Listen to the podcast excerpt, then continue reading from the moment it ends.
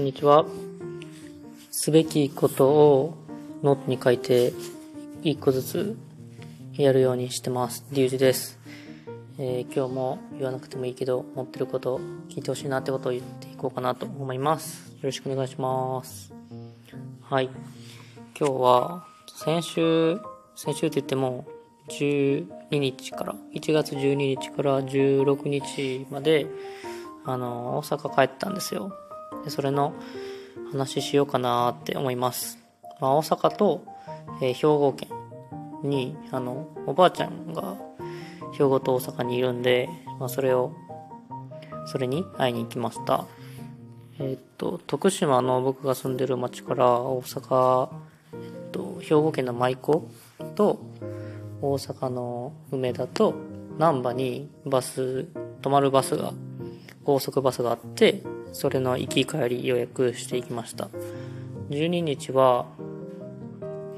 えーっと、夕方4時に、えーバスが出て、で、8時半ぐらいかな ?20 時半ぐらいに、えー舞子に着いて、そこからまあ1時間、2時間ぐらいかけて、あの、兵庫の宝塚に住んでるおばあちゃん家まで行きました。はい。で、まあ、今年もよろしくお願いしますとか言って、まあ挨拶して、まあその日晩ご飯食べて寝て、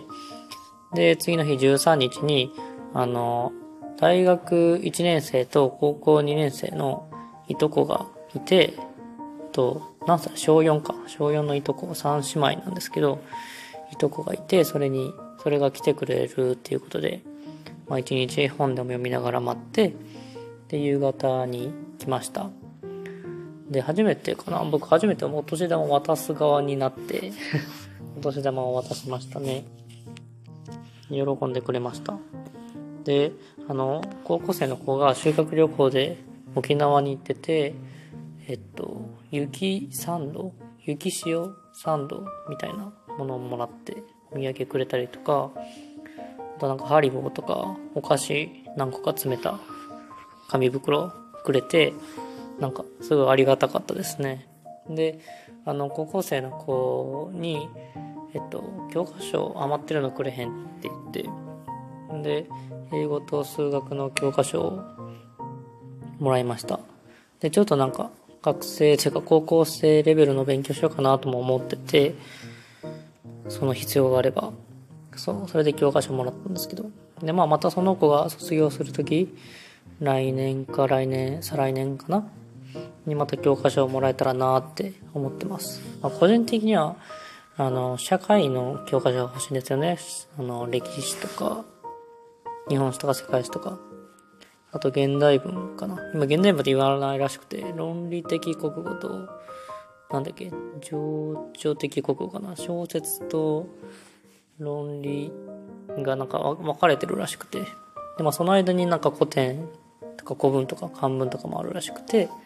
なんかそういう教科書が、に、教科書の区分になってるらしいですね。はい。その教科書も一回見てみたいなと思って。まあ来年かな。はい。で、えーで、その晩、もカレーみんなで食べて、あおばあちゃんが作ってくれた。で、えーみんな帰って14日に、えっと、昼かな？昼ご飯食べてから12時ぐらいに、11時半か12時ぐらいに、えー兵庫県宝塚出て、大阪に向かいましたね。もうこの日は本当に何にもなくて、ただ帰っただけ、大阪のおばあちゃんと帰って、一緒にご飯食べたってぐらいです。で、えー15日に、えっと、大阪の歯医者さん行ってみようと思って、歯医者さんに行きました。で、去年の本当に今頃に親知らずを2本抜いてて、で、1年ぶりぐらいの歯医者だったんで、まあ定期検診とか兼ねて、その後の経過とか見てもらおうかなと思って、えー行ったら、まあちょっとなんか進んでる虫歯的なのがあって、まあ初期段階に見つけてもらってよかったんですけど、で、まあ次回来れる時にその治療しましょうってことになりました。すごい丁寧に教えてくださいましたね、歯医者さんが。なんかめっちゃめっちゃ虫歯になってるわけじゃなくて、なんかちょっと、ちょっとだけなんかかけてるみたいな感じで言ってました。と、あと僕なんか歯ぎしりとかなんか歯を食いしばる癖がよくあるんで、なんかマウスピースも買おうかなって思って、それの相談したら、えー、なんか、やっぱ病院で作った方がいいってことになったんで、もうそのまま一緒に型取ってもらうことにして、えー、その日はその検診とマウスピースの型取りをしてもらって、次また大阪帰ったりとか、歯医者さん、その歯医者さん行くときに、えー、虫歯の治療と、あの、えー、マウスピースをもらおうかなと思ってます。はい。で、えっと、晩ご飯、その日の夜、15日の夜は、えー、高校の時にすっごい仲良かった同じバスケ部の、えー、友達と、で、その子がた、えー、最近結婚して、同い年なんですけど、えー、奥さんが一個下の子と結婚して、で、その奥さん、その夫婦と、えー、もう一人その奥さんの友達、で、僕とも友達なんですよ、たまたま、本当にたまたま。だから僕がいて、僕の高校の時の友達がいて、その友達の奥さんがいて、その奥さんの友達がいて、で、その奥さんの友達は僕と友達みたいな、その4人でたまたま本当に繋がって、えっと、晩ご飯行きました。すごい美味しかった。焼肉、ホルモン屋さんですね。ホルモン焼き屋さん行って、えー、美味しかったですね。いろんな話して、なんかたまたま本当に僕ら繋がったんですよ。っていうのも、その、奥さんの友達、僕の、えー、高校の時の友達じゃない友達、方の友達が、えー、なんだろうな。そう、なんかたまたま僕に連絡をくれて、そしたら、その、もう、高校の時の友達のことに関して連絡くれたんですよ。で、なんか、連絡取れるかなみたいな感じで、こう、3人で連絡取り合うことが始めて、で、そこ繋がってたんやって、ここ初めて知って、で、それがまた奥さんできて、結婚してってなって、で、大阪帰るタイミングで一緒にご飯食べようってなって行ったんですけど、面白かったですね。えー、っと、うん、なんか僕本当に最近人と話してないなと思って、久しぶりになんか、あの、たわいもない話をした感じですね。まあこうやってポッドキャストとか、まあ、うん、身近な人とはよく喋るけど、なんか、なんて言ったらいいんだろうな。うん、中身あるけど中身ないみたいな話を久しぶりにしたなっていう感覚ですね。うん。なんかそれがすごく楽しかったですね。なんか、聞くのも好きだけど、やっぱ喋るのも好きで、で、ちょうどいい4人やったなって思ってるし、なんだろうな、やっぱ聞いてくれるのがありがたいと、なんか聞きたくなる人たちだなって思って、うん。聞いてくれるっていうか、聞く姿勢がある人はすごくいいですよね。なんか興味関心を持ってくれたりとか、うん、質問してくれたりとかみたいなのは、なんか質問内容よりかは、なんかその人の態度によるというか、聞く姿勢によってなんかそういう好感が持てるかどうかみたいなのがわかるなーって思って。まあそれより何よりなんか僕自身喋るの好きやなって思って、なんか結構いろいろふざけたり、突っ込んだり、なんかすごい楽しかったですね、めっちゃ。うん。そうだなまあそっからちょっといろいろ考えたんですけどね、友達と喋ってて、うん。まあなんか、その、高校の友達じゃない方の友達？あまあ、ちょっと、ラベルつけようか。えー、高校の友達は A さんやとして、その奥さんは B さんやとして、その奥さんの友達は C さんやとして、その C さんが、えっと、C、そうやな、C さんが僕に、あの、相談してきたんですよ。C さんとで、また D さんっていう人がいるんですけど、その場にはいなかったんですけど、D さんっていう人がいて、その D さんとも僕が知り合いで、で、C さんと D さんが、えー、最近知り合って、で、えー、そしたら僕、共通の友達に僕がいるっていうことが分かって、で、お互いがこう僕に連絡くれたりとか、なんか相談みたいなことをしてきてくれたんですよ。で、その時に、あの、C さんが僕に、D さんに対してどう思うみたいなことを聞かれたというか聞いてくれたんですよ。で、なんかその時に、うん、なんか正直、まあ D さんのこと知ってるっちゃ知ってるけど、なんかそんなになんかめちゃくちゃ仲いいみたいなわけじゃなくて、まあでも、なんか同じコミュニティの中には存在してたから、なんか人となりはわかるし、うん、みたいな関係性やったんですよ。まあ、飯は行くかなぐらいの関係性。まあ全然喋れる友達やったんですけど、その中でなんかそう C さんが D さんってどんな人みたいなこと聞いてくれて、で、うん、まあ僕から見た D さんの話をしたんですよ。まあ当たり前ですけどね。で、まあ D さんの周りから聞いた話も含めて知って、の上でなんかうん、あくまでなんか僕自身目線だったりとか僕が D さんに関して思ってることを言ったっていうことまで伝えて言ったんですよそうなんかえー、っと D さんがそう C さんに見せる側面と D さんが僕に見せる側面ってやっぱ違ったりすると思うしなんかそれでもなんかどっちが D さんっていうわけじゃないしどっちも D さんだと思うからなんか、なんかそういうことも言って、うん、まあ僕なりの意見だけど、みたいなことを付け加えつつ、まあ D さん、僕から見た D さん像を言ったんですよ。そう。で、なんかそれはすごくなんか、こう C さん的にはすごく、なんか D さんのこと聞いたんだけど、なんか僕のことすごく褒めてくれて、なんかその話をなんか、あの、一緒にいた A さんとか B さんにもしてくれたんですね、その夫婦にもしてくれて。で、まあ、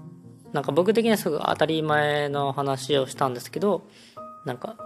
会う人とか見る人によってその人のなんだろうな感じ方とかその人に対する思いとか感情とかって変わるみたいな話をしたんですけどなんかそれってあんまりなんかねうん。常にできる人がいるわけじゃないからなんかそこをすごく褒められるっていうか。でなんかこれをなんかすごく帰りの電車で僕考えたんですよ。えっとなんか人によって見せる側面違うっていうのをなんかうん体感してて。でその高校の時の友達なんでその A さんは。で高校の時の友達もなんかえっとなんかずっとそんな感じやったっていうか僕が。うん。人のことをすごくなんだろうな。こう多面的にというかこういろんな視点から見てくれるしなんかそうその上で接してくれるみたいなことも、まあ、こんな感じの言い方じゃなかったんだけどなんか言ってくれてだから高校の時の俺のうん人となりもなんか A さんから逆に知れた逆輸入されたみたいな感じでなんかそれも相まってなんかそもそもなんかこういう考え方思考的なのってなんかずっと持ってるなって思ってなんか色その人が見せる顔とか思いとか人によって違うよねみたいなのはずっと思ってるなと思ってて。うん。でそれはなんかえ高校の時に友達の A さんから言われたからなんか高校の時から思ってたんかなみたいな、あ、確かにそうかもしれへんなと思って。うんって思って。なんかそういう節あるな自分ってなんか思いましたね。まあ、ただなんか高校とかまあ大学入るぐらいまではなんか好かれるか嫌われるかぐらいのなんか感じでしか言語化できてなかったしそういう感じでしか人と接し入れてなかったんでなんか大学卒業して社会人になってぐらいからなんかこうやって言語化できたりとかなんか人との関係性を言葉にしようかなみたいなことを思い始めたんでまあその気質というかなんなんだろうな。性質は持ってたんだけどなんか最近改めて認識したみたいなのがなんかこうやってあの久しぶりに、まあ、A さんと友達と会ったりとか、まあ、夫婦と会ったりとかしてなんか思い出されたなってなんかそういう話でした。はい。ですごい楽しい夜でしたね。15日の夜は。うん。で16日がえっと朝から、えー、髪の毛カットしに美容院に行ってきましたこれね、あの、第何回かな ?8 回か9回ぐらいで、あの、喋ったんですけど、同じ美容院ですね。すごくよくしてくれてて、なんか今回は、なんか、なんだろうな、めっちゃ喋れました。めっちゃ笑いましたね。まあいつもめっちゃ笑ってるんですけど、本当に笑った時間でした。で、あの、いつもカットとパーマをしに行くんですよ。でもカットだけだと本当に1時間かからんぐらいで終わるんですけど、まあ、パーマつけると、ま、2時間か2時間半ぐらいかかるんですね。あの、液体を置いたりとか、シャンプー余分にしたりとかするんで。そう。で、やっぱり長く話せるのはカットとパーマした時なんで、あの、カットとパーマで予約するんですよ。なんか、あの、まカットとパーマされに行ってるんですけど、なんかそれよりも、その、してくれる人に会いに行ってる感もすごく強くて、なんならその割合の方が高いんじゃないかなっていうぐらいの、なんか、面持ちというか、感じで、すごく楽しかったですね。すごい、なんか内容もね、あの、15日と引き続き、そんなに中身ない話なんですよ。全然。なんかしょうもないことで悩んじゃうわぐらいの話なんですけど、それがすごく面白くて、けどなんか、うん、笑えるし、なんか僕の話もめっちゃ聞いてくれたりとか、なんか、ね、聞いてくれるのありがたいし、逆に僕も聞くし、みたいな、うん、しながらカットしてくれたりとかね、あの、髪の毛整えてくれるんで、すごく、もうすごくいい時間でしたね、本当に。もう、身も心も綺麗になる、本当に綺麗にしてくれる美容院だなって、なんかつくづく思います。はい。よかったら皆さん、行ってください。ぜひ。はい。で、えー、昼間、え、昼に終わって、お昼ご飯、あの、ラーメン食べて、久しぶりに外でラーメン食べてめっちゃうまかったっす。うん。トマトラーメンっていう、あの、その、美容院の近くにあるんですけど、とても美味しいラーメン。行くの3回目かな？美味しかったです。はい。で、えー、そう、平方市なんですけど、平方市から大阪まで帰って、で、大阪で、あ、本屋さん行ったんだ。本屋さん回って、あの、見たい本を探したんですけど、買いたい本を探したんですけど、なくて、ああ、もうないかってなって、えー、バス停行って、で、またこれも16時のバスに乗って、えー、徳島帰ってきたんが10、じゃあ21時過ぎですね。だから5時間ぐらい乗るんかな、やっぱ大阪からだと。で、でした。はい。12日か15日まで4日間、16日までか、5日間。行ってきてすごく楽しい5日間でした。で、あの、本を、1、最初3冊手持ちで持ってって、途中兵庫県の古本屋さんで2冊買って、で、1冊は郵送で送り返したんで、あの、その5日間のうちに本4冊も読みまして、なんか、ずっと本読んでたんですよ、マジで。あの、移動時間と、あの、おばあちゃんちいる時間、今日何もなかった日みたいな言ってた日は、ずっと本読んでて、もう、すご、すごい読書の虫をしてました。うんで、あの、まあ、通信制限を考慮したっていうのもあるんですけど、あの、全く SNS を見なくて、その5日間。で、おばあちゃん家なんで、Wi-Fi も飛んでないんで、あの、SNS とか YouTube とか見なくて、で、もう何かあったら本読むみたいな。まあ、LINE だけ返しててぐらいの一日をずっと過ごしてて、そう。で、読書がすごくはかどって、いい時間でしたね、マジで。で、SNS を見なくなってから、なんか、うん、すごく心地が良くて、なんか、ね、やっぱり SNS 見ると、比較してないとか、比べてないとかって思うんですけど、やっぱどっか比べちゃうし、で、どっかで話したかなと思うんですけど、あの、知っちゃうとね、認識しちゃうと、それに寄っちゃうんですよ、やっぱり。バイアスがかかったりするし。で、あと僕結構その影響受けやすい人間なんで、本当に。多分そういう SNS のちっちゃいことからでも、ちっちゃく影響を受けて積み重なっちゃってると思うんですよ。なんか、そう、なんかそれを、あの SNS を見なくなったことでめちゃくちゃ感じて、うん、なんかそれで、それがなくなったこと、なんかちっちゃい影響されるみたいなのがなくなっ